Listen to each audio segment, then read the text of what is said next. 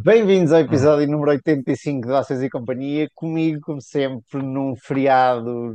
Não está chuvoso. Estão os grandes Diogo Gonçalves e Gonçalo Garcia. Olá, pessoal. Como é que é? Olá, meu. Não está chuvoso hoje, mas ontem, poça, caiu o Carga e a Trindade. Já, ontem foi o caos em Lisboa. pá. Eu eu estava de mota, por sorte estava equipado, mas parecia um pintainho. Pá. Porra. Eu, eu- eu, por acaso fui, eh, fui a um evento do CFA ontem, e, em Telheiras, ali ao pé do, do Diogo, e, Não disseste nada. não disse É, nada. gajo é assim, este gajo é assim. Mas eu, como estava a chover, decidi não ir de moto e fui para lá, fui, fui do Uber, mas depois para voltar estava complicadíssimo arranjar um Uber, porque também as estradas estavam cortadas com as inundações que houve. Estava a ver que tinha de vir a pé. Isso aí estive a ver, pá, são duas horas a pé, ainda se faz. Não- Isso foi a que horas? Porque eu também fui jantar fora e tive que vir do Príncipe Real a pé porque não havia nem Ubers nem bolsos. É, isto foi, pá, para aí um- meia-noite, ah, para voltar foi para aí quase à meia-noite. Pois, mais Estava, estava muito difícil. Mas a cena é, depois eu vim a pé e não havia trânsito nenhum. E estávamos a pensar, se calhar não estão a trabalhar super ocupados, se calhar tiraram foi à noite e não estão a trabalhar, porque não havia trânsito nenhum, é curioso. À noite, à noite, já para aí à uma da manhã. Malta, então, está tudo esta semana, além da chuva. Olhem, temos, eu vi uma coisa engraçada. O nosso bom Elon Musk, isto anda sempre este gajo aqui, não é? A dizer que a Neuralink, que é a sua empresa de implantes cerebrais pode restaurar a visão de pessoas que foram sempre cegas.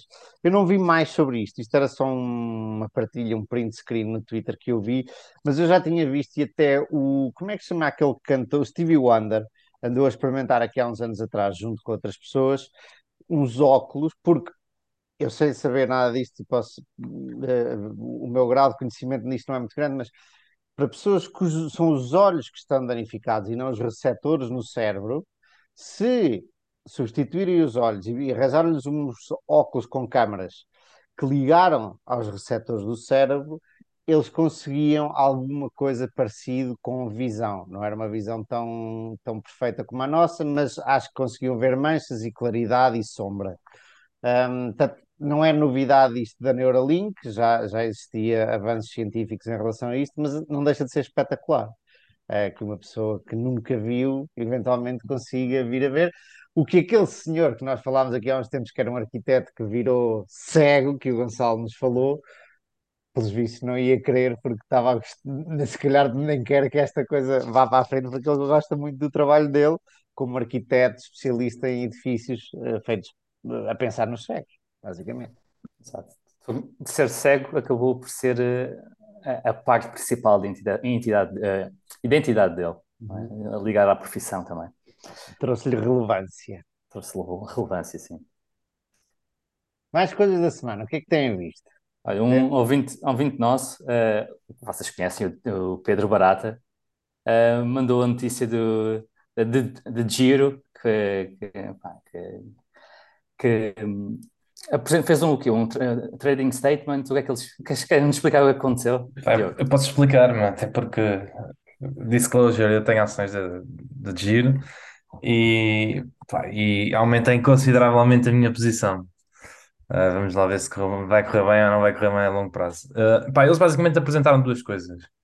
Ah, houve um trading statement onde eles no- basicamente baixaram ligeiramente as, as revenues para, para o último trimestre, porque hum, está a haver menos atividade, o pessoal está a transacionar menos, há menos comissões, mas em termos de, de lucro, na verdade, até se mantém.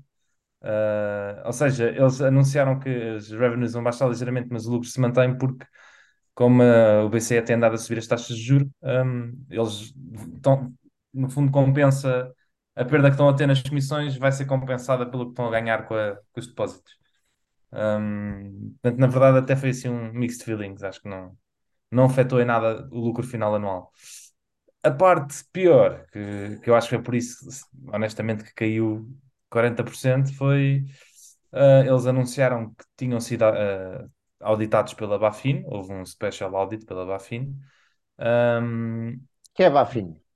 a Bafin é, é, é tipo o Banco de Portugal alemão, não é? Quer dizer, não é bem, mas é. Sim, é, é o regulador eh, eh, bancário alemão. Bancário, é um, bancário também deste tipo. Deste tipo. Financeiro. É financeiro, exatamente. Yeah. Eh, isto agora é relevante porque eh, a DGIR não é só um broker, eles também são uma entidade bancária. Yeah. Eles têm licença bancária e têm, e têm o broker, a corretora. Um, pronto, e basicamente o que eles eh, anunciaram foi que, hum, em termos de contas, não houve nada apontado da parte do banco de- da Bafin. O que a Bafin apontou foi em questões organizacionais. E basicamente eles deixaram. tipo, Isto, isto para quem não, não sabe a história, mas a, a Flatec, que era, era uma corretora alemã que tinha a licença bancária, comprou a de Giro eh, no final de 2020. Aí integrou a de Giro, pá, e entretanto, nos últimos ano e meio, dois anos, os gajos cresceram, tipo, imagina, de 400 mil clientes para 2 milhões e meio de clientes, sabe? Tipo assim uma brutalidade. Um, e, e basicamente, Bafin, o que, o que vai reportar foi que eles, eu, nem sabia que, isto era um termo, técnico, mas que eles deixaram de ser uma uh, Small and Non-Complex Financial Organization. Um, pá, e portanto tinham que alterar métodos de, internos, tipo de compliance, reporting, havia uma data de coisas em termos de, deste nível um, que eles estão a obrigar a, a Digir a, a fazer, mas que, mais uma vez, o- o- eles disseram em termos de contas, de auditoria financeira, pá, eles não tiveram nada a apontar, nem meteram nenhum uh, restringimento uh, ao crescimento, portanto, à, à atividade comercial, como eles dizem, portanto, estão à vontade para termos de atividade comercial. Pá, eu acho que o mercado, eu acho que aqui houve duas coisas. Primeiro, houve um pânico de Pá, os alemães ultimamente têm tido vários casos complicados, tipo Wirecard e coisas do género, É. e há assim um pânico associado. E depois não sei se as pessoas não ficaram um bocado intrigadas. Eu Depois, depois de.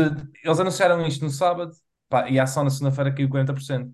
E eles, ao, ao meio-dia de segunda-feira, lançaram uma press call uh, de urgência, tá, tipo, porque não, não deviam estar à espera daquela reação do mercado. E até uma das perguntas que lhes fizeram foi porque é que, não, porque é que eles não avisaram tipo, que estavam a ser auditados pelo Bafin, porque já não tinham avisado. E eu, eu, eu, o que o, que o CFO disse, eu por um lado percebo, por outro lado, pronto, isto também é um pau dois bicos, foi. Pá, que se eles tivessem anunciado ao início, ao início, eu acho que ainda ia gerar mais incerteza. Que era do género, eles, eles, eles quiseram esperar que a auditoria acabasse, para eles terem os resultados, o report da Bafin, para saber o que é que, é, o que, é que estava bem, o que é que não estava, e, e medidas concretas, do que estar a anunciar ao mercado que estamos a ter uma auditoria, mas ninguém sabe muito bem no que é que isto vai dar, e que seria muito mais incerto. Ah, e eles não tinham muito mais informação para dar ao- aos É incrível que não tenha havido fuga de informação. Na- É verdade, é verdade. Imagino que muita gente, muitos dos empregados sabiam, e mesmo os, muita gente do lado do, do Bafin também saberia, não ter havido fuga de informação é notável. Yeah. O- Outra, Ah, outra coisa no, A- a no, outra- diz no isso. release foi que eles exigiram ah, um, um reforço do capital colocado no banco, não foi? Yeah. Mas que foi de fundos próprios, ou seja, portanto, aquilo tem, ou seja, eles não fizeram nenhum aumento de capital. Eles têm, eles têm a holding e a holding detém o banco. E eles passaram basicamente 50 milhões que tinham na holding de fundos próprios, que já existia na empresa, para o banco. Ok? Ou seja, não houve nenhum aumento de capital na empresa. Yeah. Das, das reservas da holding é que eles reforçaram a parte do banco. A única eventual chatice é que podia ser dinheiro que eles podiam distribuir, não é? ou, comprar ações, ou distribuir dividendos, e estão a prender ali mais Uhum. 50, 50 milhões, que eles dizem que, eles depois também explicaram porquê, eh, que esperam que seja uma prisão de, de capital temporária, porque tem a ver com a maneira como eles calculam um risco, e pá, isto é uma questão muito mais técnica, ahm, que eles, a BaFin não lhes estava a permitir calcular o risco daquela maneira, enquanto não mudasse um tipo de processos, e que eles agora no próximo ano vão mudar esses processos, depois vão voltar a pedir ah, esse, essa, esse estatuto, e depois isso provavelmente, se, se o tiverem, vai permitir esse release de- desse capital. Ahm, mas pronto, mas basicamente foi isto. Ah, pá, e acho que o mercado assustou-se demasiado, na minha opinião, pá, em termos financeiros, não houve nada de diferente. Ahm, eu acho que eles estão muito bem preparados para o próximo ano. eles, neste momento, ao preço atual, a empresa está a um PER de 7, ao lucro, passa a anualizares, eles tiveram 50 milhões de net profit, não, nem, é, já nem estou a falar nada. 50 milhões no primeiro uh, uh, alfa. Não é com aqueles ajustes. Não, é, não é com ajustes nenhum, é, é net profit. Tiveram 50 milhões na primeira metade do ano, portanto, se anualizares, uh, e, e, na verdade, se calhar até pode ser um bocadinho mais, porque o último trimestre acaba sempre por ser um bocadinho melhor, apesar de eles agora estarem a dizer que se calhar não vai ser, mas pronto, se analisares, são 100 milhões de lucro este ano, pá, e a empresa está a 700 milhões, acho eu, uh, o market cap. Portanto, estão, estão perde de 7. Um, pá, e, e, a juntar a isto, quer o CFO, quer o CEO, na segunda-feira, quando isto caiu 40%, cada um deles comprou do bolso, do dinheiro próprio do, do bolso deles, um ano de ordenado em, em mais ações. Eles já têm 4% da, da empresa, os dois juntos, e cada um deles comprou mais um ano de ordenado. Portanto, se eu pôs quase 300 mil euros a comprar ações e o CFO 150 mil euros a comprar ações. Portanto, também demonstra alguma confiança no, no negócio e eu acho que são dois motivos. Por um lado é para mostrar confiança, não é, ao mercado, mas por outro também só fariam isso se acreditassem, não é? Que, que a coisa está não, não está não está aí com problemas sérios. E pronto, eu acho, eu acho que eles, além de estar a um, um PER de 7, está um PER de 7 deste ano, que eu acho que é bastante conservador para o ano, porque eles têm, além, além da parte um, da, das comissões, não é? eles têm uma segunda vertente, que é com as taxas de juros, que este ano até foram penalizados, porque as taxas de juros estavam negativas, não é? E eles compensavam os investidores até uma parte, portanto, eles tinham prejuízo até com, com os depósitos dos investidores. Pá, e neste momento, de, nestes últimos 4 meses, passou de negativos para 2%, né? e que isto se traduz ao, ao, ao, nível de, de cash que os clientes têm depositados, isto traduz num incremento de 70 milhões de euros diretos de lucro, não é? Porque isto não, não, não há aqui nenhuma despesa extra por ter este dinheiro uh, anualizados no próximo ano. Portanto, eu até acho que este PER de 7 este ano é conservadorzíssimo uh, em relação ao próximo ano, porque eles têm esta. Com a mesma atividade deste ano e com, com as taxas de juros manterem-se como, como se estão a manter, eles vão aumentar, vão, quase que duplicam o lucro para o ano. Um, pá, portanto, eu, este é um PER de 7 que passa a ser um PER de, de 3 ou, ou 4, vá, se pensares no próximo ano. Pá, sem dívida financeira, sem, sem nada, tipo, eu uso a, a há uma data de anos, meu. gosto da aplicação, não É. gosto, gosto do serviço, pá, sei que há coisas pontuais, mas isso todos os brokers têm, mas overall acho que eles sempre nunca houve assim grandes problemas, portanto, acho que é uma boa, uma boa empresa que é um PER bastante baixíssimo e com algumas potenciais para, para ainda mais aumentar os lucros para o ano. Uh, e acho que o relatório e o medo é infundado. Portanto, o que é que te faria, o que é que faria mudar de ideias? Dito de outra forma, que condições Sim. precisavam de, de, existir para tu uh, achares que o teu investment case, que acabaste de, de hum. dizer, não é válido? Há, há, duas coisas. Uma coisa seria, efetivamente, não é, a, a Bafin tentar questões ligadas com, com, com audito, sim, com, com, fraude, com questões de, de dinheiro dos clientes não estar protegido de alguma maneira, etc. Segregado. etc. É. Exato.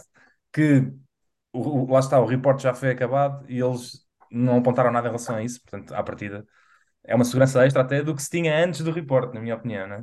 porque se antes havia mais dúvidas, agora pelo menos tiveste uma entidade que verificou e que, e que te diz que não há nada. É, portanto, até é uma coisa boa. Mas se, se houver alguma coisa nesse sentido, sim.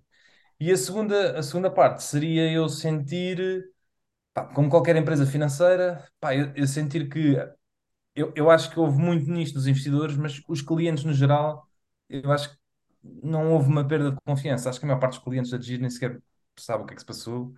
Uh, pá, e acho que não. Da parte dos clientes, porque podia haver uma fuga, não é? Das pessoas uhum. tirarem de lá o dinheiro eu acho que nem não, não, não foi sentido, na minha opinião. Acho que a maior parte deles nem sabe o que é que se passou, nem não houve perda de confiança, nem nem está nem tá a querer tirar de lá o capital. Portanto, seria um bocado estas duas. Uma situação à Credit Suisse, é? em que houve Sim. o escândalo e, e os clientes assustaram-se. E há várias notícias no Financial Times de que que os clientes Yeah. começaram a tirar o- os capitais que tinham no banco. E, e além de Giro, desculpa, diz Diogo. Acho, acho que seria só um destes, um destes dois casos. Tirando isso, pá, eu, pá, eu não vejo. Lá está, eu vejo muito pouco risco para uma empresa que dá um pé de sétimo. Eu- eu- lá está, até a história competitiva é uma coisa que, que é interessante, que é tipo, porquê de Giro e não outras concorrentes, não é? Este- neste tipo de empresas as pessoas normalmente elas, não, elas competem, mas não competem tanto entre si, não é? Porque uma pessoa acaba por, eh, pá, eu, eu sou cliente de Giro, mas também sou cliente de Interactive Brokers, também sou cliente de Banca Rosa, Uhum. elas na verdade complementam-se porque os investidores até gostam de espalhar o dinheiro por várias, Uh, portanto a competição não é uma competição tão winner takes it all, não é? Tipo, há mercado pa- para haver mais do que uma. Um, e eles, lá está, continuam a crescer clientes, mas, portanto, eu não, não sei, acho, acho que há pouco risco, há pouco downside e há um, há um potencial grande De de, do medo de passar e isto voltar a, pá, a estar com múltiplos normais de uma empresa destas, não é? Tipo, que não é claramente 7 ou 6 ou 7, que é o múltiplo que está agora de lucros.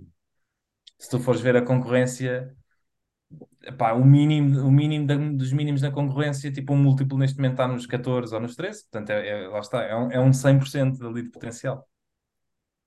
E Mas quem é pronto, que são os, os maioritários? Olha, não há um maioritário, propriamente dito. Há um gajo que foi o fundador da Flatec, que ainda hoje tem eh, 18% da empresa. Depois, os dois fundadores da Giro, que a compra, a compra da Giro foi metade cash, metade stock, né? Eh, os dois fundadores da Giro têm à volta de 8% cada. Ou Uhum. seja, portanto, é, tens aqui 14 mais A, a 16. minha pergunta é: pode vir, pode vir alguém a querer comprar aquilo tudo, fazer uma oferta ou não? Existe essa Hum, hipótese eh, de desbloquear valor por aí? Acho difícil. Epá, eh, falou-se disso por acaso. né, O, mai- o maior acionista, que é o, é o tal, tem, mas ele só tem 18%, não é? Ah, houve aí no início do ano, falou-se disso de haver alguém, algum private equity a querer tirar aquilo do mercado. Tipo, surgir uma, uma proposta e ele próprio disse que estava aberto a uma proposta. É possível. Ah, sim, não sei que se não é um, é um ativo muito interessante, se calhar para muita gente, não só para alguma É, gente, não é? é. Mas acho que isso Sim. seria, seria o pior. Quer dizer, não seria o pior, né? Mas, mas Hum, seria uma coisa. Sim, mas seria, mas assim, tu acreditas que ela pode vir a valer muito mais do que seria, do que só um É, re-rating de alguém que compra e dá o dobro de um dia para o outro? Será isso?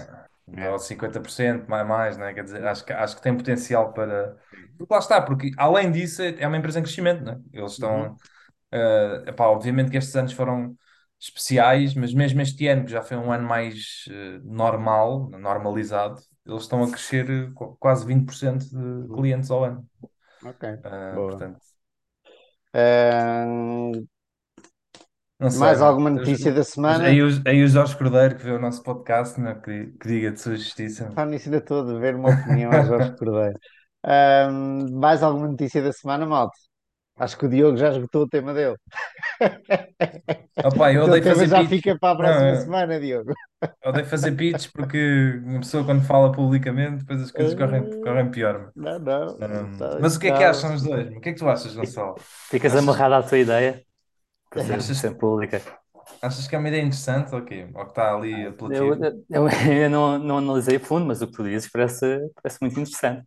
Pá, algo que cresce, um perto de 7. E tem stickiness. Tu não sais dali. Não é? Podes, podes comprar e vender menos, não é? Obviamente isso vai acontecer em, com os ciclos e tudo, mas, mas as pessoas É, normalmente não vão mudar, não vão. Sim, e é um, é um bom, eh, a chamada counter-positioning aos bancos, não é? Ter este serviço broker bastante mais barato, ehm, do que teres via banco. Eh, e os bancos têm dificuldade em competir com, com estes brokers, porque pá, não, não é bem o negócio deles e bem, não vais fazer as mesmas fees que faz uma Interactive Brokers ou uma de Giro, eh, num banco. Isso Porquê é é uma pergunta que é sempre, sim, que é sempre. Porque lá é que está, não podem baixar a X? porque tu, como, como, como ta- estavas a dizer há pouco, há aquela stickiness, não é? Quando tu, tu não consegues baixar as, as fees só para alguns clientes, só para aqueles que iam sair, tens de baixar para todos. É, é, é porque isso é uma, é uma das grandes críticas que fez, ah, na minha opinião, as fintech e, e, e nas fintech junto a estes brokers, né? Uh, terem tido tanto crescimento, que é, uh, os bancos até têm aumentado comissões em tudo, de uma maneira geral, nos últimos anos. Pá, Sim, é sim. tipo, tu tens uma competição a aparecer, mas tu tens é que baixar FIIs, não é aumentar, é? É. Isso, é, faz, faz, far- faria sentido se tu tivesses a maximizar o tempo, ou a maximizar o número de utilizadores, que é o que as fintechs fazem.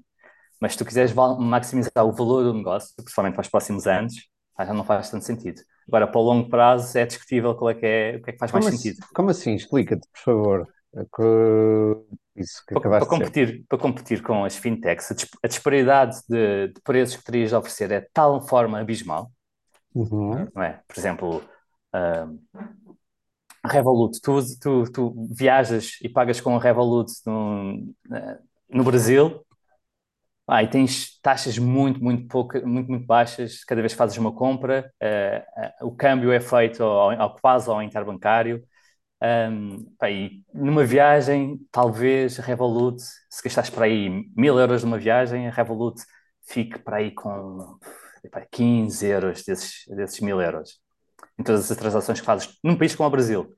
Uhum. Uh, fazendo isto com uma conta de um banco em Portugal, vai facilmente para os 100 euros. Porque é Uhum. cada taxinha, cada transação tem um Isso eu entendo, mas o que é que tu estavas a dizer? A outra opção dos bancos, qual é? A outra a opção dos bancos é não mexer ni- nisto, porque a diferença é tão abismal e há Uhum. aqueles, e há, tem tantos clientes que nem sequer consideram mudar para, para a Revolut. Aham. Portanto, uh, baixar para todos aqueles, imagina que o banco só tem 10% dos clientes jovens e só esses é que estão em risco de os perder, porque só esses é que iriam usar a Revolut nessas viagens. Uhum. Portanto, não faz sentido É abaixar para todos. baixar para todos quando só estás em risco de perder 10 clientes, 10% de clientes. É. E se, e se alguém me dizia, no outro dia, eu estava a conversar com alguém, eh, acho que era o Luke Wobram, hum, não tenho certeza, que é um tipo ativo no Twitter e que, por acaso não sei com quem era, Clark Street Valley. Alguém sobre um- uma marca de supermercados, também não sei se era a Dino, e ele estava-me a dizer, eu já comentei aqui uma vez, tipo, que é muito difícil, tipo, vem, algo- vem um concorrente que vem, eh, que é um discounter, que vem com, vem com lojas muito ma- mais baratas ou com produtos muito mais baratos. E é difícil para o, o que tem o monopólio acompanhar porque não tem que baixar o, o- só uma loja, não é? Aquela, imaginem que é ali em Alvalade, tem que baixar todas as lojas. Eh, e isso faz uma grande moça, faria uma grande moça se, Portanto, entretanto, estes novos que vão a, a undercut prices, como é que se diz em português, vão, vão com os preços mais baixos, têm ali ainda muito tempo ou, ou muita margem de crescimento.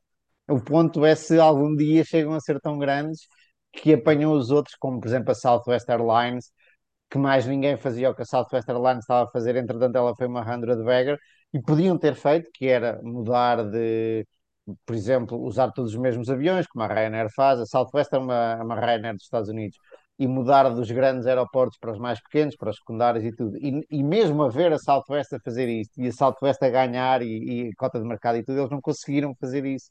Uh, e, a Southwest, a certa altura, tornou-se uma das melhores eh, empresas eh, de sempre, com a melhor cultura, etc, etc até que ponto os bancos depois não são apanhados, que eu acho que não são, porque também estão a digitalizar bastante, não é? E começam a diminuir o balcão, começam, não, já começaram há muito tempo, a diminuir balcões e a diminuir custos e isso tudo, também já para acompanhar um bocadinho este avanço tecnológico.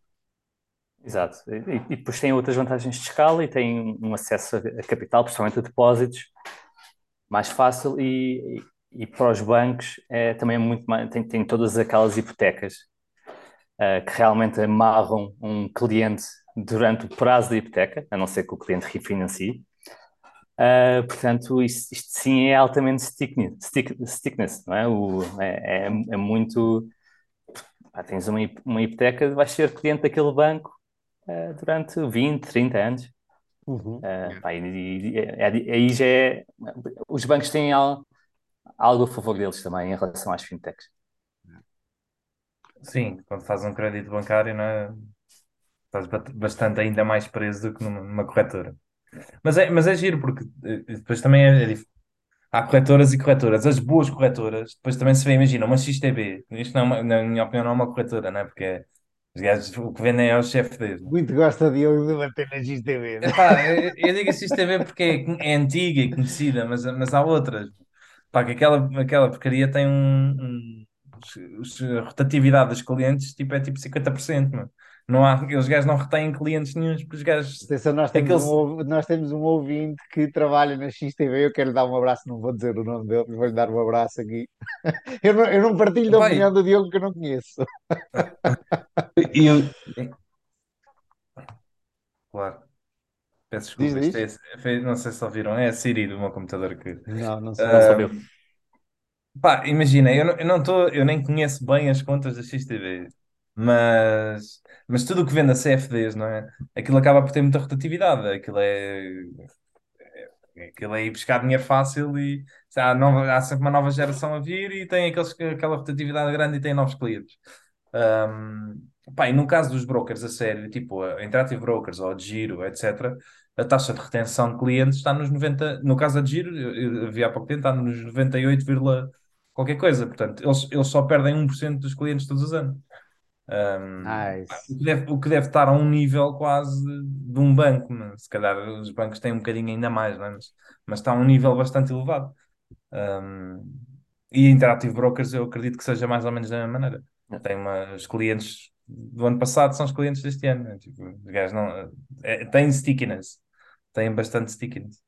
Um, nesses, nessas coisas desse género, pá, agora vou falar de outra, que é tipo, tipo é touro e coisas do género, pá, eu acho que isso tem uma rotatividade de- porque a maior parte da, malta tem, é pessoas que têm pouco dinheiro, que vão para lá, depois acabam de perder tudo, depois fecham a conta e vão-se embora. E vão copiar o James e o Jones e o não sei É. quantos e E não estão ali, não estão ali a ser verdadeiros investidores, porque lá está, se tu crias uma plataforma para investidores, investidores não estão a pensar a 30 anos, meu, vocês vão ser teus clientes durante 30 anos. Tens ali, mas também Mas, não mas fazem muito partida, trade, pois é isso que eu ia dizer. É isso que eu ia dizer. Convém que eles façam algum trade, yeah. não é? Há, um- há um pau de dois bicos. Olha, out- outra coisa que me poderia eventualmente ahm, ficar reticente com a de giro é se eu sentisse que eles estavam a tentar ah, incentivar mais trading Trade, e, yeah. e- e- menos. Mas eu não sinto isso da parte da de giro. Eu sinto que eles têm uma parte educativa muito grande. Aliás, o que o Jorge Cordeiro faz, não é? Ah, tem ido às universidades e às faculdades, a parte educativa de querer agarrar aqueles clientes que pá, que transacionam algumas coisas, alguma coisa, mas que são investidores eh, a, longo prazo. Uhum. Eles, eles, eles querem esses clientes, eles não querem os outros de- que vão para lá e gastam dinheiro todo a não fazer nada, depois vão-se embora passar uns tempos. Yeah. Bom, vamos Mas passar. Ah, não, ia passar de ne- tema, mas ainda não. sim, Vamos não, lá. não. Mesmo nesse ponto é curioso eu, um, em de ver uh, as comissões que a Interactive Brokers consegue de mim, por exemplo, e mesmo que eu não faça trading nenhum, há muitas outras comissões que eles uh, acabam por retirar. Por exemplo, o, o, o esquema de uh, borrowing shares, de, de empréstimo de, de ações para que outras pessoas vão curto nas ações que eu tenho. A Interactive Brokers tem um, tem um sistema de partilha de, do, que- do que recebem sobre disso. Uh, Uhum. Quem, quem vai curto tem de pagar uma e essa fee é repartida 50% para mim e 50% para a Interactive Brokers. Pá, e só isso já é um montante considerável. Mesmo se eu não fizesse qualquer trading, mesmo esse montante acabava por, eh, por Mas, provavelmente mas, cobrir todos os custos que a Interactive Brokers tem comigo. Que não, não muito. Eu, eu acho piada porque eu, eu, eu andei a ver a concorrência toda na Europa assim, dos, dos grandes brokers e todos eles têm licenças bancárias. Tipo, em Itália o maior é a Fineco, há a Swiss Quote, Quote na Suíça, os nórdicos têm a, a Nordnet e a Avanza, que são muito conhecidos, todas elas funcionam como um banco. E Interactive Brokers acho que é a única que eu, eu não consigo perceber se eles têm um banco ou não, se eles têm licença bancária ou não. Não, tá- Ahm, eu acho que não Quando é que nós falámos sobre isso? Não foi semana passada? Nós já- falámos sobre isso, que eles têm o JP Morgan, não era o JP Morgan? não, mas, mas isso é outra coisa. Mas tu Sim, podes pôr, Ah, pôr os, os ativos dos clientes segregados, mas, mas por exemplo, o cash, imagina. Uma coisa é os ativos estarem na JP Morgan, mas depois o cash, por exemplo, poder estar no teu banco, não é? Porque uhum. eu, eu, não, eu não consigo perceber como é que eles ganham com a subida das taxas de juros, por exemplo. Porque se eles não têm licença bancária, têm que tipo, entregar à JP Morgan. A JP Morgan é que tem esse cash lá e é que vai ganhar com as subidas de, de, de juros, não é? Porque eles não podem pegar nesse dinheiro, não tendo licença bancária, eles não podem pegar nesse dinheiro e, por exemplo, e fazer nada sequer, não é? Não podem ter direito à, à taxa de depósito, não é? De- de- da Fed, nem Ah, sequer mas, podem pegar naquilo e pôr em. mas eles têm acordos que conseguem, conseguem usar o, o dinheiro do- do- dos depósitos para reemprestar. Mas, mas exatamente como é que é feito o, o procedimento, não sei. Ok, Mas, mas, Mas- certeza, mas certeza que esses acordos implicam que eles também têm que pagar um bocado à JP Morgan para fazer isso. Provavelmente. é- Mas, mas é no, é no, nota-se nas contas deles que eles eh, têm sensibilidade ao aumento das taxas de juros. Positiva. Meus senhores, vamos passar à frente. O Diogo tinha um tema e agora, entretanto, Foi este. entusiasmou-se com a, com a de Giro e fez-nos aqui um pitch da de Giro, o que foi muito bom, porque assim já ficamos a conhecer um bocadinho mais da de Giro e a, a mim, pelo menos, já conseguiste criar-me aqui vontade de ir olhar para, para ela com um bocadinho mais atenção, até porque eu sou hum, cliente da Giro e gosto muito e feliz. Já lá não vou há muito tempo, que é para não ver este desastre dos últimos meses, Ah, mas, mas, mas gosto, gosto muito da Giro. Hum, vamos saber qual é o tema do nosso bom Gonçalo Garcia. Qual é o teu tema, Gonçalo? O tema são. eh, Talvez é um tema repetido, mas eh, tentar aqui tirar mais sumo. Eh, eh, são empresas duradouras. E pá, pegando um bocadinho da, da história do, do Morgan Housel, que contou sobre o Buffett, aliás, que o, o, o Diogo nos contou que o, Warren- que o, o Housel escreveu, é, que basicamente nos devemos focar no que não muda. Uhum. Uh, e, pá, e focar no que não muda é focar-nos no que é duradouro. E eu venho falar um bocadinho sobre quais as empresas que considero que assim seja. Eu acho que já que tens a bola nos pés, podes prosseguir para golo. Vamos embora. E não, não queres dizer qual é que é o teu tema? O meu tema é um problema da sobreindexação e hoje é um mix, porque depois eu passo para outro que são os chamados paraquedas dourados dos CEOs, quando, que são basicamente os as indenizações a que os CEOs e as equipas de gestão têm direito quando alguém adquire uma empre- a empresa deles por completo e os despede. Eh, e, portanto, são dois temas que se relacionam um ao outro, e- mas já lá vamos. Vamos te ouvir primeiro com as empresas duradouras. E agora tínhamos um, um jingle. Trrr, assim. Essa, essa expressão é espetacular. Golden Parachutes, paraquedas dourados, não é? É mesmo. mandam-te fora do avião, mas tu vais com paraquedas dourados. É, é muito visual e é muito, muito gira. Hum, então, empresas duradouras. Eu, eu não sei se já falei aqui, mas no, no livro do Antifrágil, o, o Taleb dá-nos um modelo mental como estimar eh, o quão duradoura é uma empresa. E quando não temos mais informação, a melhor estimativa para o tempo que a empresa vai existir é o tempo que já passou sobre a fundação, desde a sua fundação.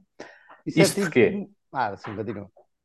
Um, sem sabermos mais nada, e se escolhemos uma empresa ao, aca- ao caso, é mais provável que esta esteja mais ou menos no meio da sua existência do que no seu início ou no seu final.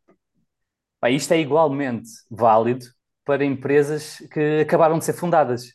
Pá, porque se pensarmos, a maioria das grandes, a, a maioria das empresas que, dos novos negócios, a maioria dos novos negócios acaba por fechar rapidamente. Portanto, mesmo essas, mesmo empresas que abriram há seis meses, a melhor estimativa, sem ter mais informação, claro, é que só durem mais seis meses. Agora, uma empresa que já está, já existe há 100 anos e continua a ser rentável, não tem, portanto, sem ter grande mais, não termos mais informação, não é? Se soubermos está num negócio em declínio secular, altamente endividada, obviamente não achamos que vai existir mais 100 anos, mas sem ter mais informação e assumindo que, que a empresa não mudou muito, a melhor estimativa seria mais 100 anos. Tu disseste, isso, Interessante, isso, interessante. isso é um, um- um- Não é uma lei, mas é. Isso é um, há um princípio. termo. Há um, há um princípio, há um- há um termo dado a isso que é. É epá, agora não me estou a lembrar do nome. Que é se uma coisa existe. ah, ah, tipo, o- a probabilidade, a probabilidade de, de- de uma coisa existir. Se uma coisa existe há, de- há X anos, a probabilidade de existir mais X ah, é tipo 50%. Ou seja, se uma coisa só tem um dia, não é? É pouco provável que ela dure ah, 10 anos. Mas se uma coisa tem 10 anos, é muito mais provável que ela dure os próximos 10 anos. E há uma forma, uma forma que não é real, não é? Mas há um termo ah, que se dá a isto que agora não me estou a le- a lembrar. A lei de. Aí, eu já não sei. Mas pronto, desculpa, Gonçalo, continua. Vou procurar e já digo. Não faz mal. é interessante, porque eu lembrei-me já agora, lembrei-me da Occam's Razor, que é um princípio que- um filosófico que diz que normalmente tudo o resto igual, a explicação mais simples é normalmente a melhor. E eu estava a pensar, isto não tem exatamente a ver com o que estavas a dizer, mas lembrei-me de um paralelismo. Estava a pensar quão válido será isso que tu acabaste de dizer. Faz sentido, depois de explicares, faz sentido hum, empiricamente, mas gostava de ver eh, se há uma base científica para afirmar isso. Onde não, onde não faz sentido todo é, é, no, em, olharmos, em aplicarmos este modelo mental para seres orgânicos, ou seres vivos, Ah, é? yeah, yeah. Pá, porque tu sabes se, encontrares uma pessoa, mas aí já sabes mais informação, mas se encontrares uma pessoa com 100 anos, pá, não podes assumir que ela vai durar mais 100 anos, não é? Não, não, não, isso sim, mas isto, isto, isto só funciona para questões eh, de cult- culturais ou de sociedade, não é? Que é do género. Eh, é mais provável que a Bíblia continue a existir daqui a 10 anos do que qualquer livro que é escrito agora, não é? Yeah.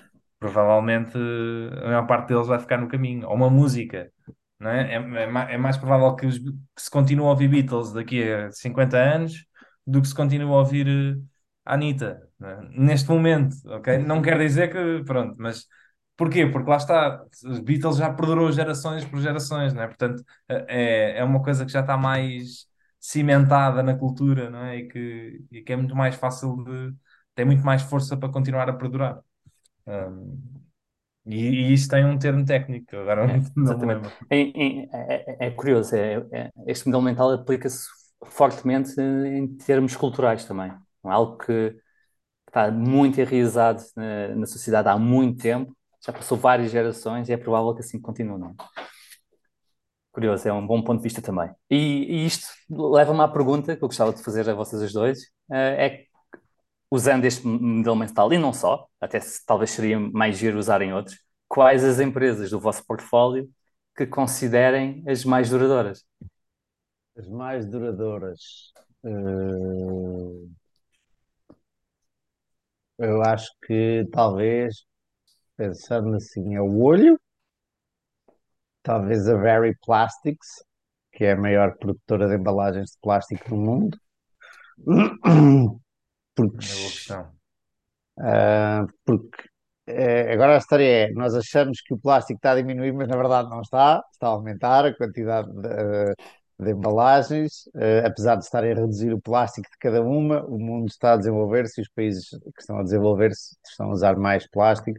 Portanto, à partida vai-se continuar a usar plástico durante muito tempo e se há empresa que se vai saber adaptar-se novos tipos de plástico, biodegradáveis, etc, etc, será a maior do mundo, que será esta que tem, tem dinheiro para, para investir nessa, nesse desenvolvimento. Ah, essa parece-me assim uma sólida, o que não quer dizer que eu vá ter bons retornos, são coisas diferentes, eu acho que tu vais pegar nesse ponto, Gonçalo. Exato. Uhum. Ahm, seria uma que me estou a lembrar agora de momento, que acredito que daqui a 50 anos continua aí a Very Plastics. ah, continua aí, sim. Vês a sociedade, me- mesmo com, com estas questões de cuidado ambiental e afins, a usar plástico daqui a 50 anos. Sim, eh, especialmente porque tu tens que encontrar soluções muitas vezes dentro do plástico ou paralelas, e estes tipos são as primeiras pessoas a entender isso e a criá-lo, tipo a Philip Morris a, criar os Icos, os cigarros eletrónicos, estás a ver? Ahm, são, são as pessoas que estão em melhor posição para comprar as pequeninas que descobrem qualquer coisa ou inventam uma tecnologia nova ou para otimizar sistemas e tal. Ah, eu acho que a transformação também vem dentro da indústria. Acho eu. Vamos ver. Eu, eu, eu, se eu se pudesse fazia essa aposta, não? Se daqui a 50 anos continu, continuaremos a usar produtos de plástico na maior parte das coisas, eu apostaria que sim. Apostarias que sim, claro. Ahm, com uma nuance que não tem que ser igual aos plásticos de agora, não é? Porque os plásticos é uma área super diversa e que tem sofrer imensas evoluções e o que tu consegues fazer com os polímeros, não é? Que pode mudar muito, mas que derivados de, de, de petróleo, né? Por, assim dizer, polímeros derivados de petróleo, vamos continuar a usar nos próximos 50 anos. E, e é, é curioso que menciones que pode não ser o mesmo tipo de plástico, ou, ou- ou pode ter características bastante diferentes, e o mesmo é válido para uma empresa que também considero ser bastante duradoura no meu portfólio, a Vidrala, que em vez de fazer plástico faz embalagens de vidro, e mesmo o vidro tem mudado bastante no- nos últimos tempos. Nós às vezes não, não, percebe- não percebemos, mas o peso médio das garrafas eh, nos últimos 15 anos caiu 40%. Uau! Porque, exato, porque uh, com o avanço da tecnologia, o mesmo vidro pode ser igualmente resistente e mais leve. Um, o, o, que é bastante curioso. E uma das vantagens competitivas que faz com que seja um mercado regional é o peso do vidro.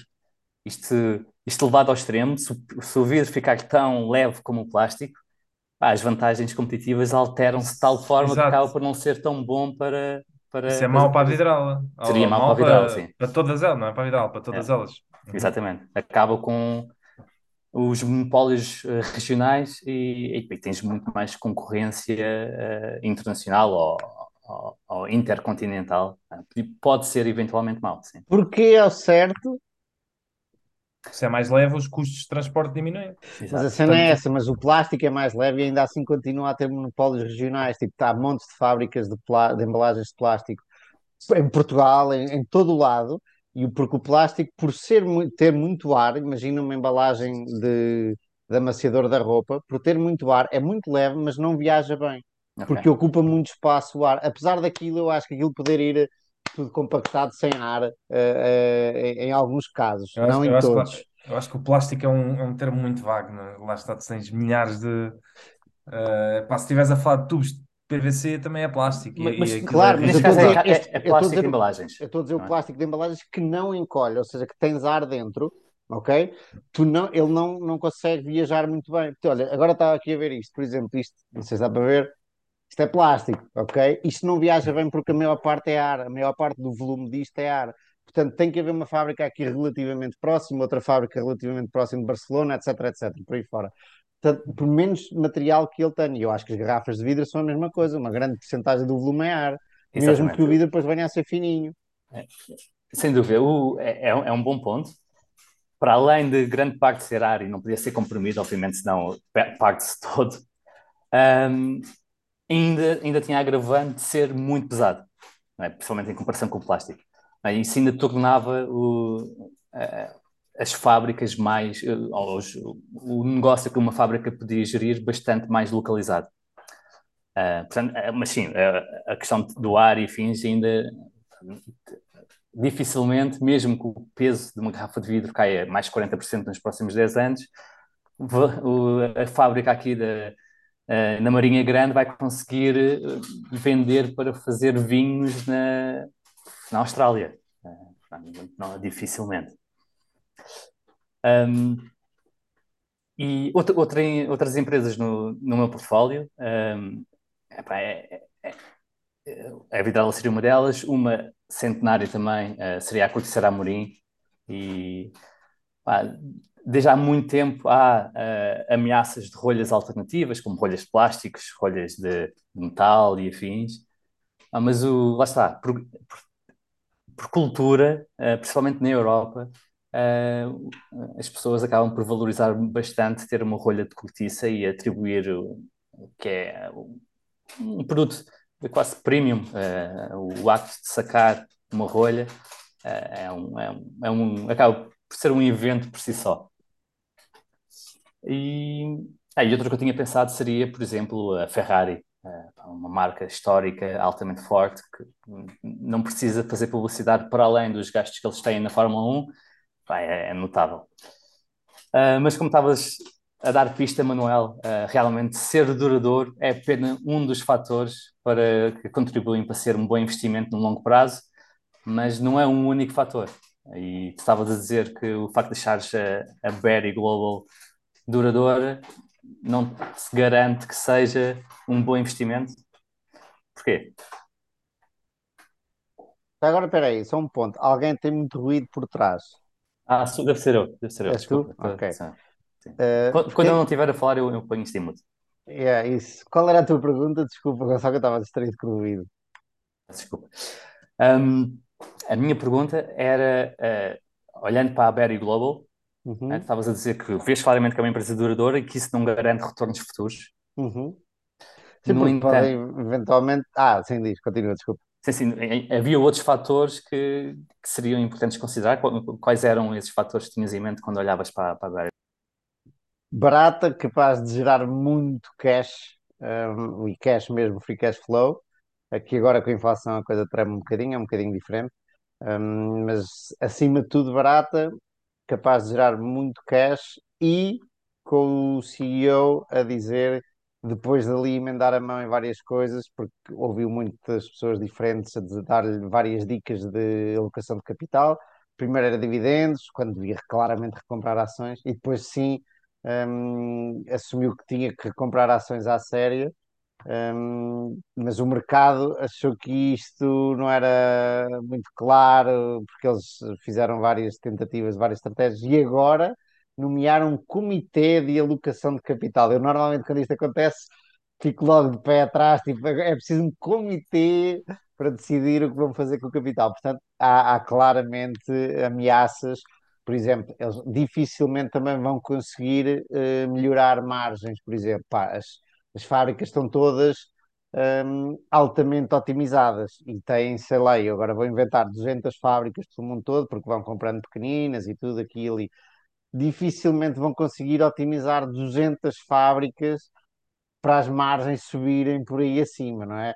Eles vão estar sempre dependentes de hum, muito mais do preço da matéria-prima e do gás e por aí fora, que é como que se faz os plásticos, do, do que de outra coisa. Um, mas algo que está barato e se recomprarem ações é excelente.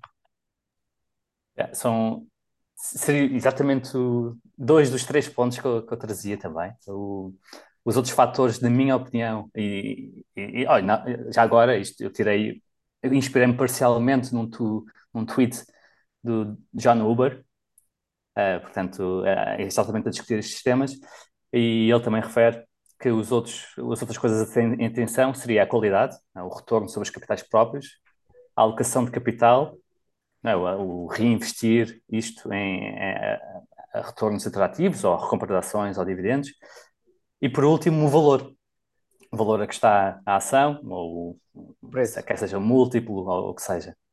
Um, e, mas Diogo, acabaste por não dar nenhum, nenhum exemplo dos teus de, de- É tens alguma interessante, coisa? meu. É interessante que eu não tenho empresa, a maior parte das minhas empresas não são. ah, eu estava a analisar, a empresa mais antiga que eu tenho no portfólio, por acaso, é a Farfetch, a seguradora, porque é de 51. Pronto, já A, a essa, essa... corretora, corretora. Ah, Não, não, não, não, ok, a, ok, a, ok. a, a Farfetch Yeah, do Canadá, sim. que é de, mil- é uma- é de 1951, já é bastante antiga. Quer dizer, eu também tenho Berkshire, tenho um bocadinho de Berkshire, essa ainda é mais antiga. Berkshire? Muito bem. Tem Tenho, uma, mas uma é. ação da classe A, é? Só, só ação, não é? É só para poder, ir- só para poder ir lá votar. Um, mas tirando isso, a maior parte das empresas que eu tenho, efetivamente, não são como o Terry Smith diz, que gosta de investir em empresas tipo Brown-Forman, não é? Que uma empresa de bebidas alcoólicas que sobreviveu à lei da seca em 1890, o que é que é? Um, eu não tenho assim empresas muito antigas. A maior parte das minhas empresas são, são, pá, eu não digo muito antigas, tem, imagina, tem para aí um tempo médio de 20, 20, 30 anos, as empresas do meu portfólio. Eu também, também é muito virado para tech, portanto, O que não quer dizer que eh, não sejam empresas duradouras, não é? É, se pelo menos é, tens é de usar outro modelo mental. sim, sim, sim, sim. Por exemplo, tenho Salesforce, que, eh, que é de 2008, acho eu, pá, portanto, não é, por acaso não tenho a certeza, acho que foi na crise de 2008, deixa lá só confirmar. Portanto, não é uma empresa muito, eh, muito antiga. Não, por acaso não, é de 99. É, é, da- é, da- é das dot-com, da, do Crestas.com. Pá, portanto, é uma empresa com 30, com 22 anos, estás a ver? Tipo, lá está. Tenho, tenho muitas empresas assim deste género, pá, mas eu claramente acredito que a Salesforce daqui a, a 20 anos 20 para cá. É, cá, de- dentro do mundo das tech, porque não é como. Uma coisa é empresas, por exemplo, de consumo eh, viradas para B2C, tipo eh, para consumidores, outra coisa tipo, é uma empresa como a Salesforce que é altamente sticky para o mundo empresarial e, tipo, epá, e presta vários serviços, eles já não têm só uma, um software que vendem, têm uma data deles e, e- e pronto, e, e tem muitas assim deste género. Eh, mas é tudo muito, o meu portfólio é todo muito recente. recente, sim. Eh, ou, de, ou de coisas de, pá, ali eu diria que a idade média, está nos 20 anos das empresas do meu portfólio. O que pode ser bom ou mau. Ou seja, são, são empresas que ainda estão eh, numa rampa ascendente. Não, mas sim, mas não, não tenho assim nada de tipo Coca-Colas ou, ou Brown-Formans com, com mais de 100 anos. Por acaso não tenho. E tu, Gonçalo? Sim, eu já tinha falado, de, tenho obviamente Berkshire também, eh, tinha falado da Vidrala e da Coliseira Amorim, tenho Exor com a exposição à Ferrari. Um, uma eh, que eu ach- acho que é fortemente, altamente duradoura, e apesar de não ser uma empresa centenária, eh, é, é a Microsoft. Eh, eu acho É, que muito dificilmente, eh, nas próximas décadas, será completamente substituível na, na nossa vida. é, é, é é como a Microsoft é, é, aumenta ao mesmo nível da Salesforce. Aliás, são, é o grande competidor, é uma escala muito mais pequenina. Um, mas é, o- é o grande competidor do software empresarial, que é mil vezes mais sticky do que uma coisa tipo Google ou uma coisa tipo Facebook. Uh, lá está, no Facebook não, eu consigo imaginar um mundo em, em que as aplicações do Facebook não existem daqui a 10 ou Hum, 15 anos. Espera, por falar nisso, agora que não, não comentámos ao início, eh, anda aí muita gente com esta história da inteligência artificial e de fazer perguntas à inteligência artificial e o Gonçalo é um deles. Aquilo é do Facebook, é Não. da Meta, Não, é de quem? é, é da, é da OpenAI.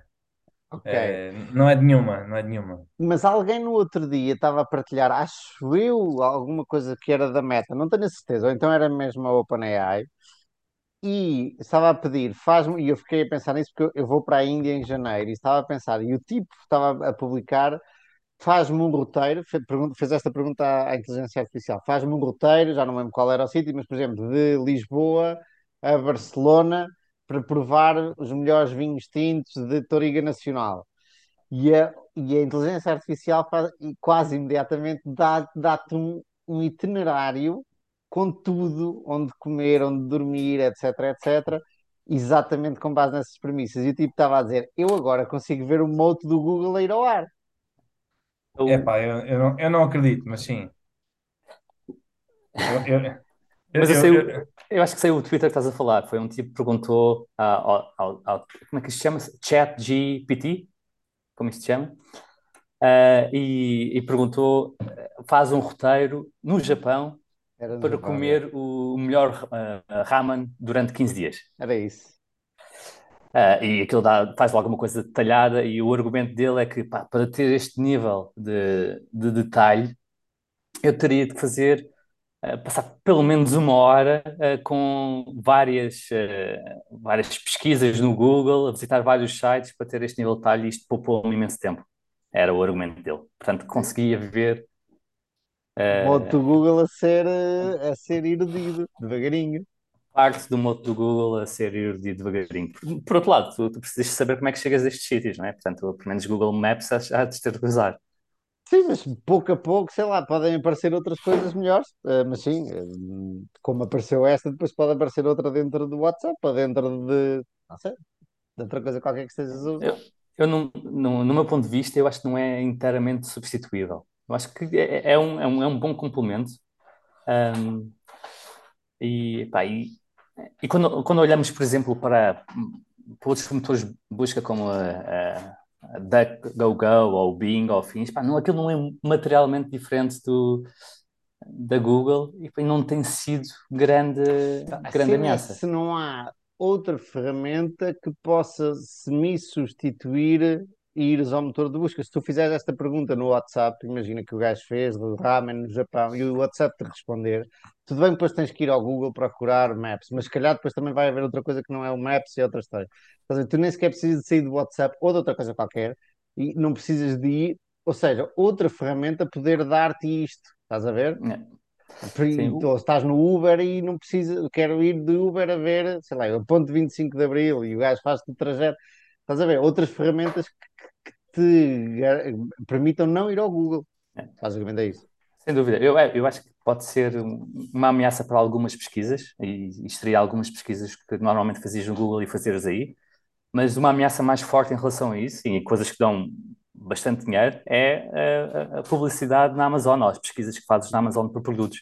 Em vez de procurares um relógio no Google, que estás a pensar em comprar, vais à Amazon porque quase certeza que vais pedir à Amazon, portanto nem sequer pa- pagas, passas pelo Google. E, no meu ponto de vista, para o tipo de publicidade que realmente dá dinheiro à Google, a Amazon é muito, é um, um concorrente muito mais forte do que seria o, eh, este, sistema de, inteligência artificial.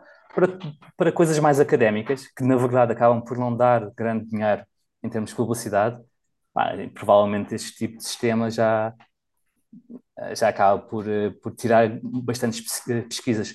Ele, há muitos, no, no, Twitter há muita gente a pôr pesquisas de código no, no chat e, e alguém escreve, ah, faz-me um código que, faça esta função rapidamente.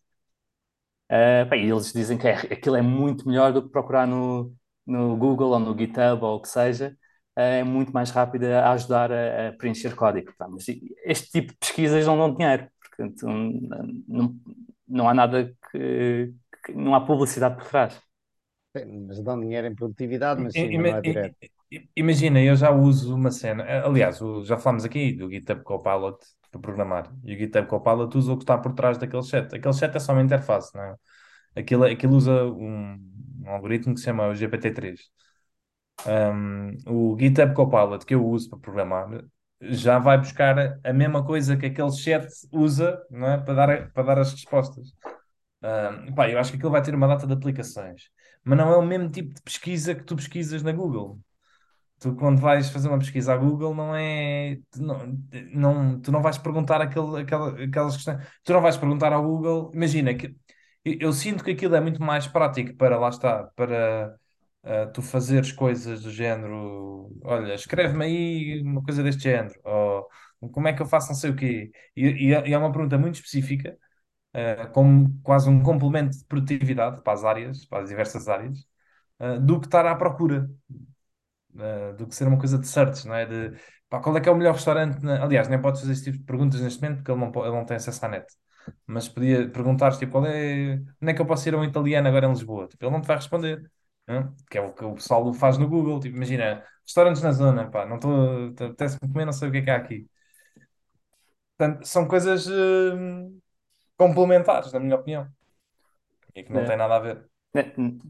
Nessa ideia também, o, procura, e estás num sítio novo e procurares um restaurante que gostes à tua volta, é um forte concorrente da, da Google que, que, muita gente não se apercebe é o Instagram. Ah. É, é, é, a forma de descobrir, é uma forma muito boa de descobrir restaurantes que tendes a gostar, uh, principalmente se, se, alguém que tu segues já lá foi. Um, que é muito mais eh, tailor-made do que uma pesquisa no, no, no, Google Maps ou no Google. Mas como é que funciona? Tipo, tu, tu dizes aqui à volta, é? Quero restaurantes? Sim, pá, há de ter um hashtag restaurantes Lisboa e depois tu vês. Oh, pá, não... Ok. Ah, mas tu dizes que podia ser, mas ainda não é, é isso? Mas é, mas é, é, mas já é. Tu podes ver quais são os restaurantes mais trending ou Tipo, ok, ok. Não, mas, mas estava a pensar especificamente, consegues ver à tua volta, dizer aqui no bairro quero. Ah, não, não, não, mas, mas é, era uma, uma ideia potencial pá, que poderia ser que, que eu veria como mais, com uma ameaça maior do que um, um teste a fazer seria isso, é, seria perguntar, ah, mas não, não podemos, não é? Ele não responde. Se perguntarmos, diz-me um restaurante bom em Lisboa para comer hoje, ele não responde. Cara, responde, não sei. Não sei.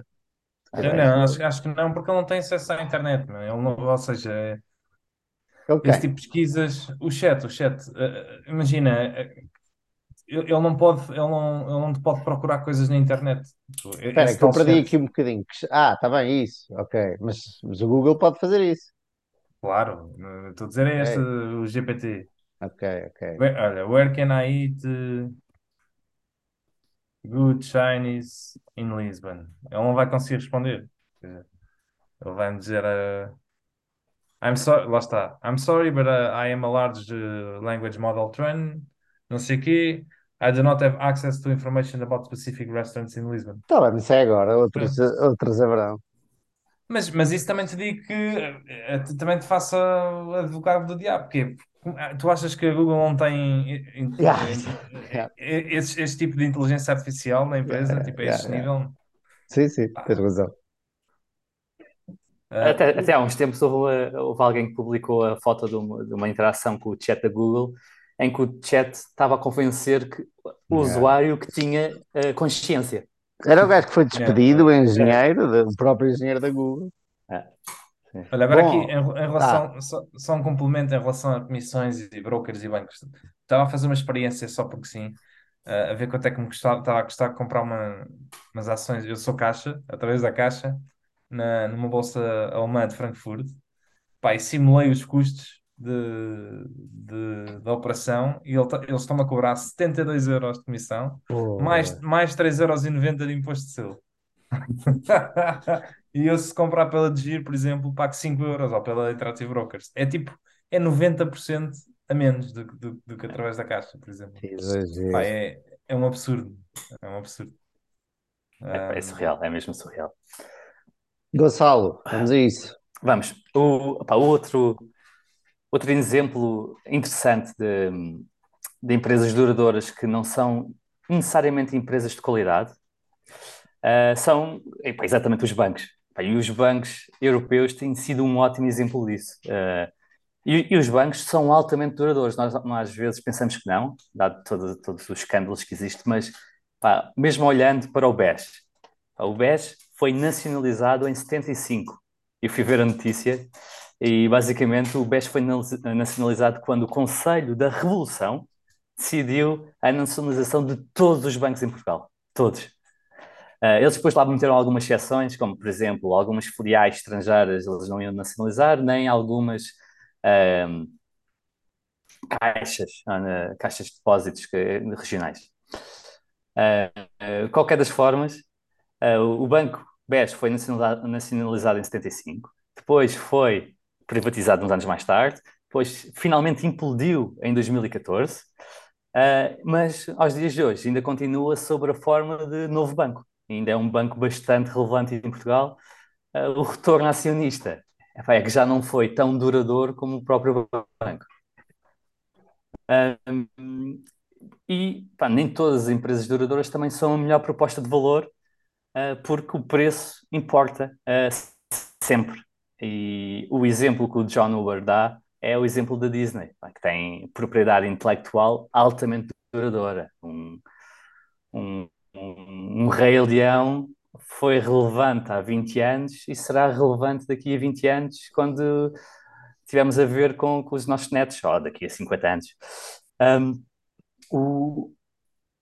Por outro lado, ah, uh, e, ah, e, esta, e esta resiliência até já foi testada, ou severamente testada durante o Covid, uh, mas com o preço que atingiu em, em digamos, depois do Covid, em 2021, mais do que refletia este nível de, de resiliência da, da, da, propriedade intelectual, e, e, tinha expectativas talvez difíceis de atingir para, para o negócio da Disney. Um, portanto, lá está, ah, em, em, jeito de, de resumo, interessa a durabilidade de uma empresa, mas também interessa a sua qualidade, nomeadamente os retornos que a empresa tem, a sua alocação de capital, o que é que a gestão e, faz com o excesso de capital que tem e, sobretudo, e nunca esquecer, interessa o preço a que compramos estas empresas.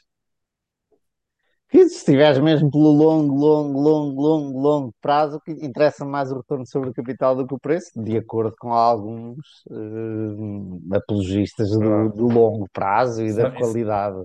Sabem qual é que é o retorno sobre o capital da Giro? é gira à volta de 60%. Very nice. 10% de capital, não é? Aquilo é... Agora, agora precisa um bocadinho. Agora, yeah. sim, sim. Mas sim, mas, mas pouco, não. Precisa muito pouco mas, é capital. Acho que o, Muito pouco. é, eles está no comunicado quanto é que precisavam, não parece 60 milhões, não é? Para o banco. Yeah. Pá, que, é, que não é nada, não é? Portanto, aquilo. Sim, sim. Se geram, estavas a dizer 100 milhões por ano? Yeah. Aí, aí vês que tens, tens 110%, mas acho que eles tinham, eles tinham, eh, eles com esta injeção de 50 milhões, eles ficaram com 180 milhões no banco, Ok. eh, no- de, de reservas. Portanto, eles têm eh, 180 milhões de capital e geram 100 milhões ao ano. Portanto, é 60% de retorno sobre o capital. Não parece mal. Parece mal. não? Queres dizer, É, é, é. Manuel? Ah, Vamos desculpa. a isso, vamos a isso. Vai, vai, vai, vai, és tu. Vamos, a isso. Força, for- mas podes concluir, eh, Diogo.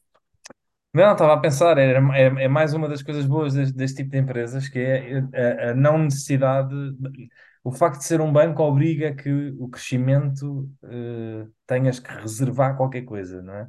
Yeah. Uh, mas é a fraca necessidade de capital incremental para crescer. Se conseguires crescer, uh, tu, tu não precisas de muito capital. É- Em parte é uma, é quase uma, uma empresa de software, não é? Que tem um custo fixo, não é? E tem uma alavancagem operacional quase infinita.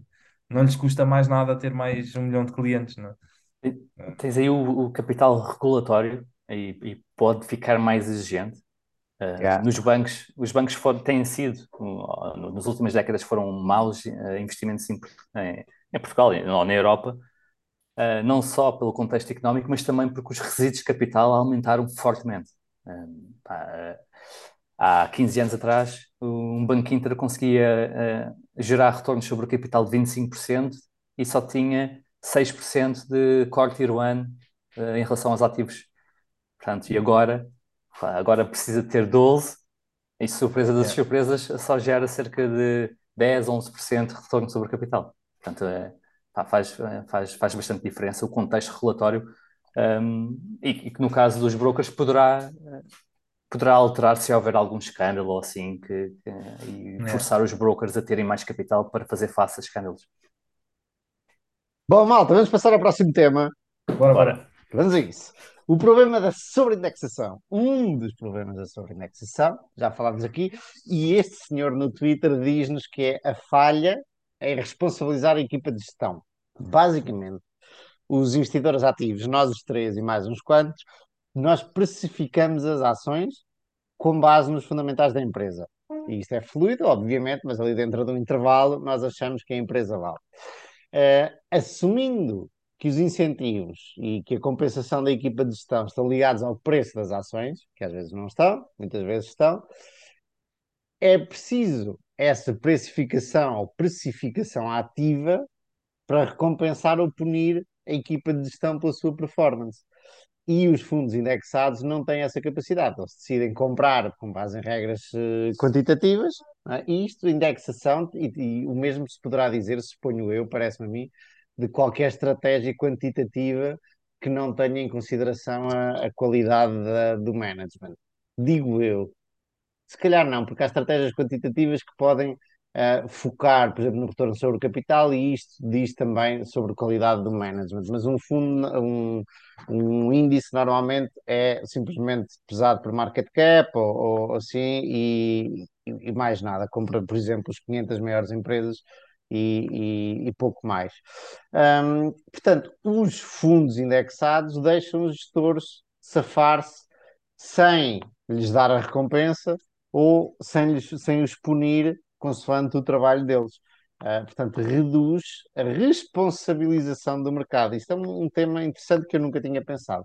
Ahm, portanto, diz-nos este senhor que o investimento ativo é necessário não só para batermos os retornos dos índices, que é aquilo que andamos para aqui a tentar fazer. Ah, ultimamente, se viram, porque também há um gráfico porreiro a passar no Twitter, que é os investidores no Facebook, no IPO, estão a perder dinheiro em relação ao índice desde, desde agora há pouco tempo, nos meses atrás, neste último ano. Tiveram a ganhar dinheiro em relação ao, ao índice durante os anos todos que, que o Facebook esteve aí e agora não. Ahm, portanto, o, investimento ativo não é só necessário para batermos eh, os retornos dos índices, mas também para criar um mercado financeiro justamente precificado e responsabilizante. Isto é um ponto interessante. Ahm, eu consigo, o Gonçalo respondeu-me no, no chat que ah, já me vais dizer o quê. Eu lembrei-me de mais alguns contrapontos a isto.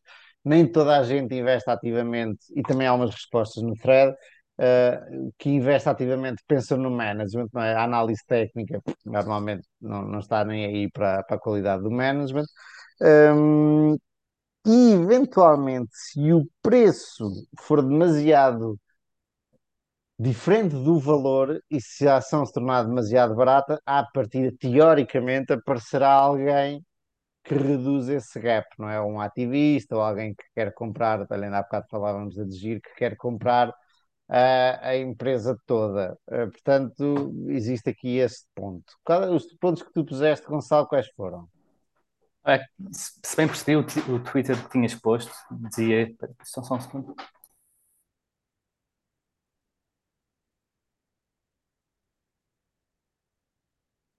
Peço, peço desculpa. Ahm, o, ah, o, segundo percebi, ele, ele apontava como ah, o aumento da gestão passiva ah, como o fator de desre- desresponsabilização Uhum. do, do management. Só, depois podes escutar esta parte. É, Estás muito bem. bora lá?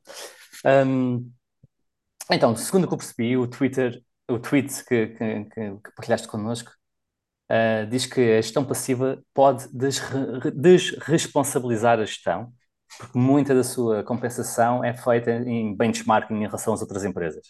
Ora, se não há gestão ativa a fazer esse benchmarking, ou a tornar esse benchmarking accountable, a gestão, ah, basicamente, está a ser eh, recompensada pela, por nada, não é? Porque não há, não há aqui um benchmarking. O meu ponto era que bastam poucos investidores, ah, não, não sei bem quantos, obviamente, mas bastam poucos para que a indexação deixe de ser um tema que este tipo ah, considerava. Porque se houver, lá está, muitas empresas incrivelmente baratas, ah, há muito dinheiro para fazer, ah, e, e bastam um curto período de tempo para, para estes investidores fazerem um, um compounding brutal e mesmo sendo pequenos, tornam-se grandes. Eu acho que mais facilmente, mais facilmente há um problema ah, quando os preços, sem indexação, levar a preços incrivelmente altos, porque normalmente estas arbitragens são mais difíceis, difíceis de fazer, porque em, em preços altos são mais voláteis, tornam o short mais caro, ah, e, e, e poderá tornar o short eventualmente ruinoso. Ah, imagina que shortas alguma coisa como uma GameStop, que está obviamente cara, mas pode ainda ficar mais cara e, e, portanto pode limpar tudo.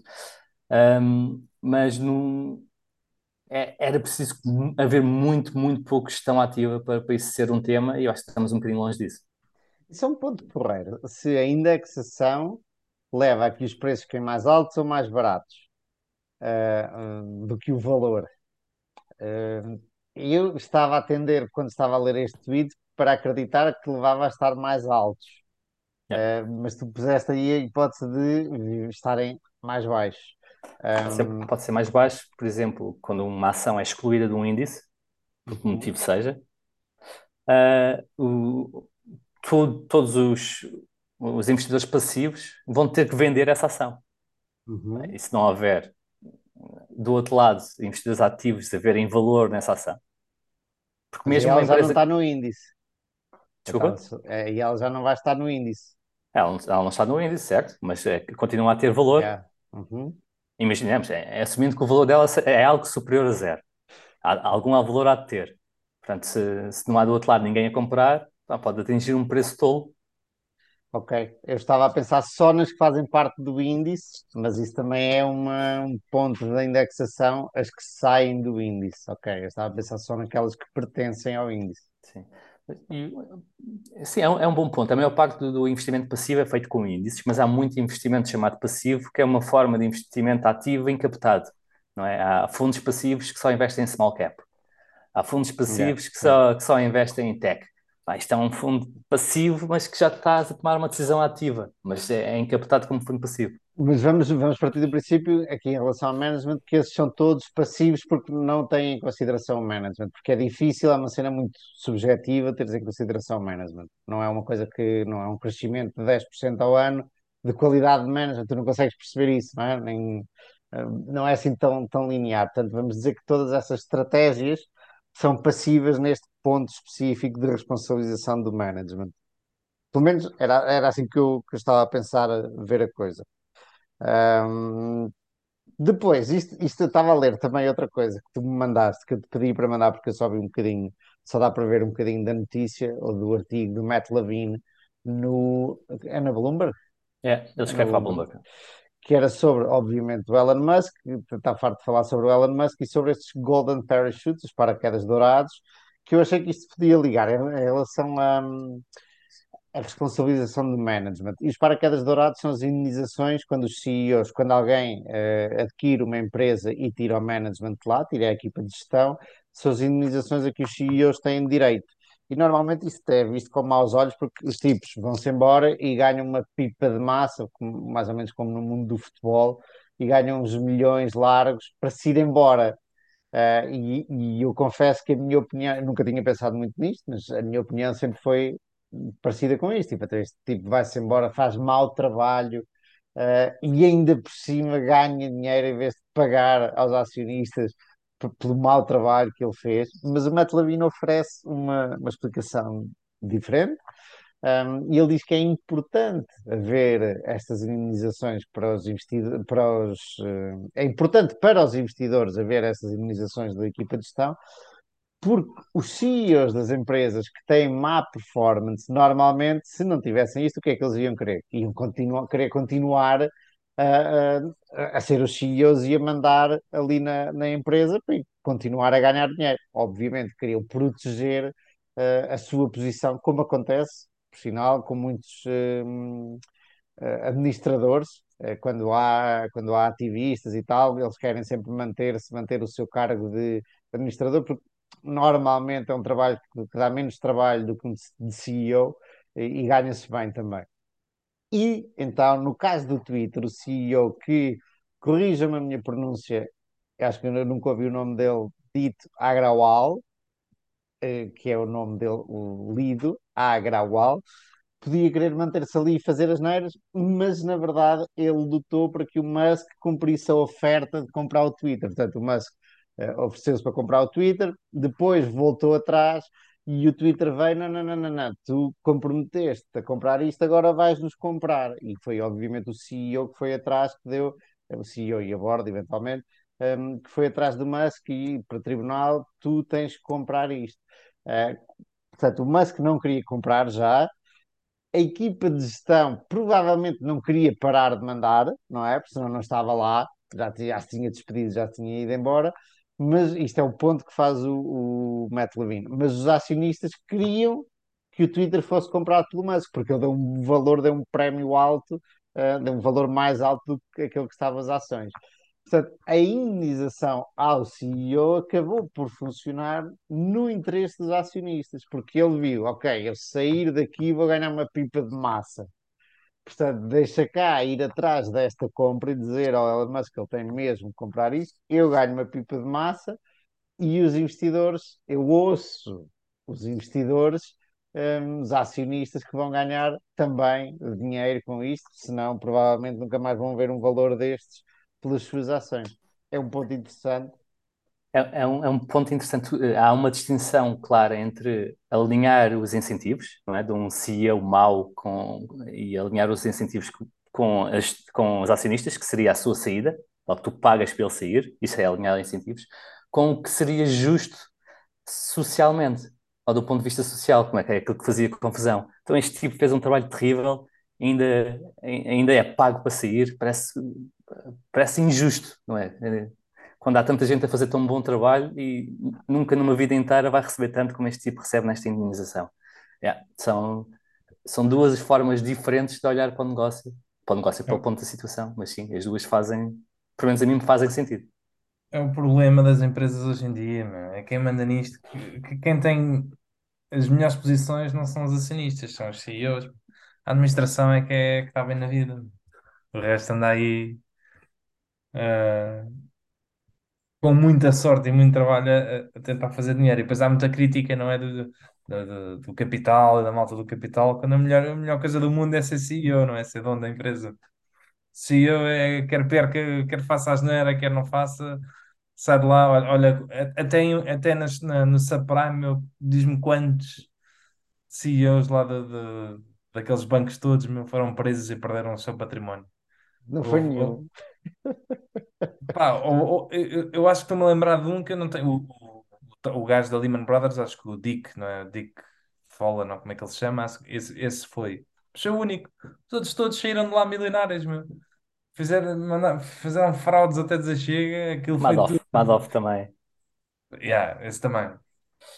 E, e, e mesmo que a empresa vá à falência, o gajo, Yeah.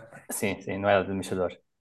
Não, mas imagina, ele- é verdade que há incentivos, não é? De- eles têm stock options e performance associada, etc. Epá, mas n- na prática aquilo é. Os gajos ganham balúrdios, quer levem a empresa à falência ou quer não levem e não têm money in the game.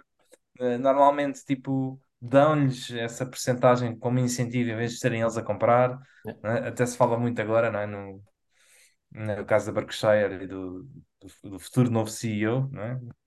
De, de este, isto é um pormenor técnico de, mas de ele vendeu a- uma posição que tinha né, na, na Na parte na parte Hum, energética yeah, e comprou ah, do bolso dele né, ações da Berkshire. Yeah. para E muito, mostrar prova- muito provavelmente pagando impostos no processo. exatamente. E poderia por exemplo ter sido feita aqui uma coisa de epá, nós emitimos aqui ações para te dar e, não sei, e, e há, há essa filosofia interna de isto não funciona assim vai, e, e, faz sentido tu teres money in the game, mas tem que ser da tua bolsa por lá, é Yeah. para, para ser o verdadeiro incentivo.